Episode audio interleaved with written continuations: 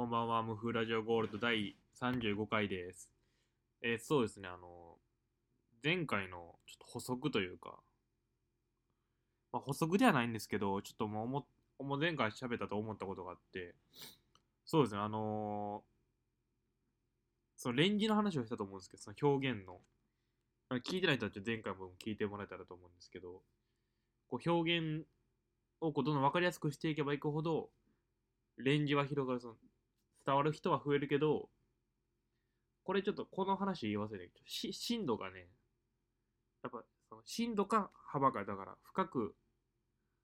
深く狭くか広くか簡単に言ったらと思うんですけど、だと思うんですけど、この前ナショナルギャラリー展に行って思ったんですけど、こうたまにすごいこう、一人、一人に向けて、やなんていうんですかね、感覚としてはこう、あ、この絵はとか、この歌はとかは俺のために書かれたものなものやっていうような作品ってたまにあると思うんですよね。で、それを100万人が思えるものっていうのがあると思って、なんかこう、それで言うと、高校生の時に読んだ三月期とかはすごかったなと思って、今改めて思うと全然そんなこともないんですけど、当時は結構なんか、衝撃というかね、あ、こんな話があるんやってめっちゃこう、かん、感銘を受けたんですけど、あのでも高校で一番好きだったのは三島由紀夫の美人だったんですけど、なんかこう、そういう、こう、レンジを超えた表現みたいなのもあるなと思って、の幅広くレンジを取った上で、すごく鋭いものもあるなっていう。なんかこう、表現としてはこう、そういうとこを目指していけたらいいのかなっていう、ように思いますね。あの、まあ、建築とか、僕はまあ建築なんですけど、はでもそれができるかなっていうのもちょっと思うので、まあ、そういうところをこう頑張りたいなと思いましたね。はい、ということで、今週のお題、お題というか、まあ、テーマ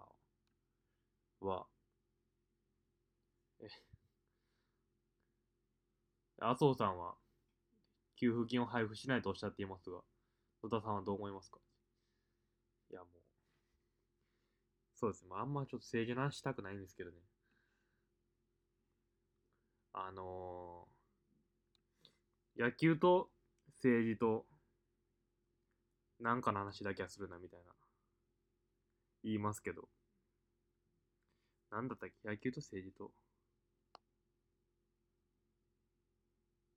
あ、宗教。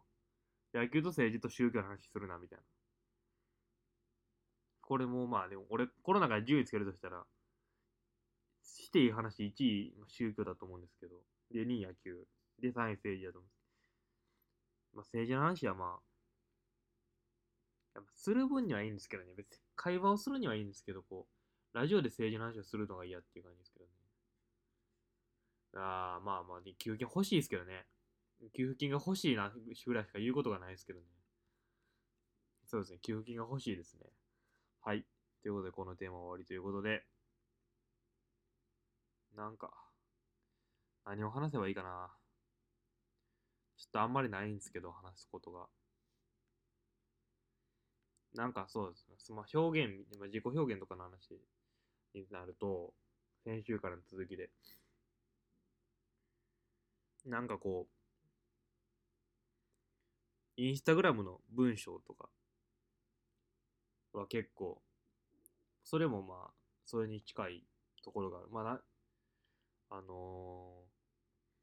ー、ツイッターとか SNS が、Facebook とかが発達していって、それでまあなんか、一億総発信社会みたいなのよく言うじゃないですか。で、俺は結構そこら辺をこう、意識することが多くて、なんていうのか、その生活の中で、こう、自己表現を、俺は、これなんか大丈夫のめっちゃ最初の方で言った記憶があるんですけど、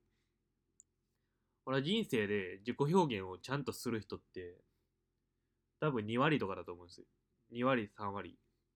多くて。それ明確な意思のもと自己表現をしをして死ねる人、1回でも、は3割とかだと思うんですけど、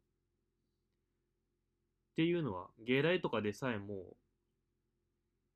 自己を表現するってすごい難しいことだなと思って、それってそんなにいないんじゃないかなって思うんですよね。だから結構そこら辺は結構意識するところなんですけど、インスタグラムとかもそういう場ではあるのかな、本来は。と思って。たまにだからめっちゃポエティックな人とかって言いますけど、まあ、僕も割とポエティックな感じがしますけど、俺結構、俺はなんかそこ割と好ましく思うんですけど、なんか、そのポエティックの方向性っていうのがあるじゃないですか、その文章の。まあ写真もそうですけど、それがまあ時期によってやっぱ変わるなっていうのがあって、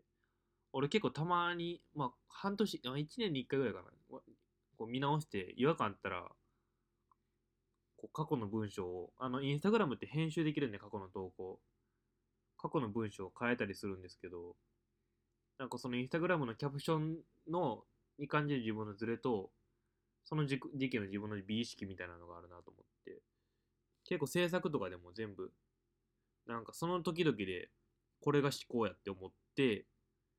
だから2年の時の作品とかを、今俺3年終わったぐらいなんですけど、見たら、全然やなって思ったりするしてするけど、その当時はそれで、なんでこれが俺のが優秀さが入らんで、あいつのが入るねみたいな、とかもあったりとかで、もう俺はもうあの、恐ろしいことに優秀作に、あの、一度も、あ、まあ、集合、あのグループワークは選ばれたんですけど、それ以外で何も一度も選ばれずに終わるという、その悲劇悲劇があってですね。あともう卒生しかないぞっていう状況なんですけど。まあそういうのがね、あったりで。まあ結構、そのレンジとかっていう話をさっき先週先週からしましたけど、レンジとかその方向性とか、まあそういうあの深度とかって話しましたけど、それで言うと結局やっぱ方向性もすごい大事だなと思って、その幅広くとっても人がいない方向に向けて幅広くとってたら結局かすりもしないわけで、だから自分のそういうその表現というか、伝わら、伝わらせたい部分っていうものが、伝わらな、伝わらない方向にこう行ってたら、っ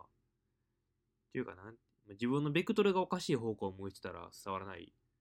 なっていうのはちょっとやっぱ感じますね。だから的外れなことをしても、誰にも伝わらない。それはなんか深度とか、あの、前言った鋭さみたいなとかっていう話とは全く別のところで、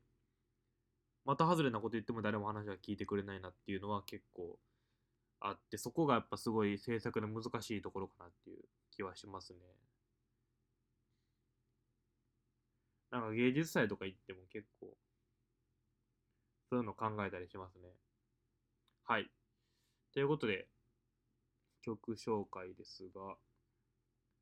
今週は、えっ、と、ゴリラズのアリーズという曲で、これめっちゃ最近の曲ですね。ゴリラズはあの、ギネス載ってるらしいんですけど、なんか、バーチャルバンドというか、キャラクターがバンドをするっていう海外のバンドで、まあ、めっちゃ有名ですけど、あの、えっ、と、イギリスのブラーっていうバンドのデーモン・アルバーンっていうボーカルの人が、この、えっ、と、ゴリラズをやって、で、ゴリラズの方が売れるっていう、あれなんですけど、すごいね、かっこいいですね。ゴリラズもすごいかっこいい。あの、あと、キャラがどんどん年取ってって、えー、ギターかな？ギターのキャラが日本人なんですけど、女の子で。昔二頭身やったのに、今すごいね、七頭身ぐらいになってすごい気持ち悪いですね。かっこいいんですけど、かっこいいけど気持ち悪いって、なんか年取ってる感じが、ゾワッとしますね。あとなんか青年やったボーカルがなんかちゃんとおっさんになってたりちょっとゾワッとしますね。ということで、はい、えっ、ー、と、ゴリラズのアリーズ、ぜひ聴いてみてください。なんかそのベクトルの話で言うと、高校生でやっぱどんどんこう自分の中でベクトルはどんどんこういい方向にも変わっていってるんじゃないかなっていう感覚は自分であるんですけど、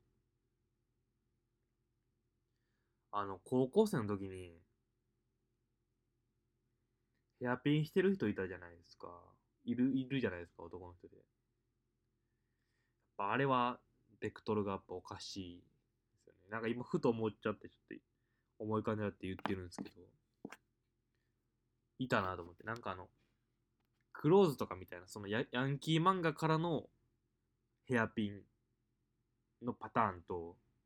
ニセ恋とかのキャラ、一条楽とか、ニセ恋の一条楽でもわかるかわかんないですけど、なんかそういうこう、ラノベとか、その、ラブコメとかのキャラの、男キャラがこう、キャラ付けでつけてるヘアピンからのヘアピン。そうなんかヤンキーヘアピンとオタクヘアピンがあるんですけど、どっちもこう最悪、地獄ですね。やっぱ、それだけはちょっと地獄ですね。あの、あと、ヘアゴムとね、友達がヘアゴム、あの、髪伸びて、髪ゴムでゴムで留めてて、いや別にいいんですけどね。いいんすけど、お前さ、やばいなっつったら、なんかその本人も嫌だったみたいで、なんか、嫌やけども背に腹は変えられんす。まあ、髪切りに行くのがめんどくさいから、みたいな。で、も結んでるみたいな。邪魔やから結んでるみたいな。出ましたけど、やっぱね、難しいですね。まあでもやっぱヘアピンだけはやっぱしない方がいいですね。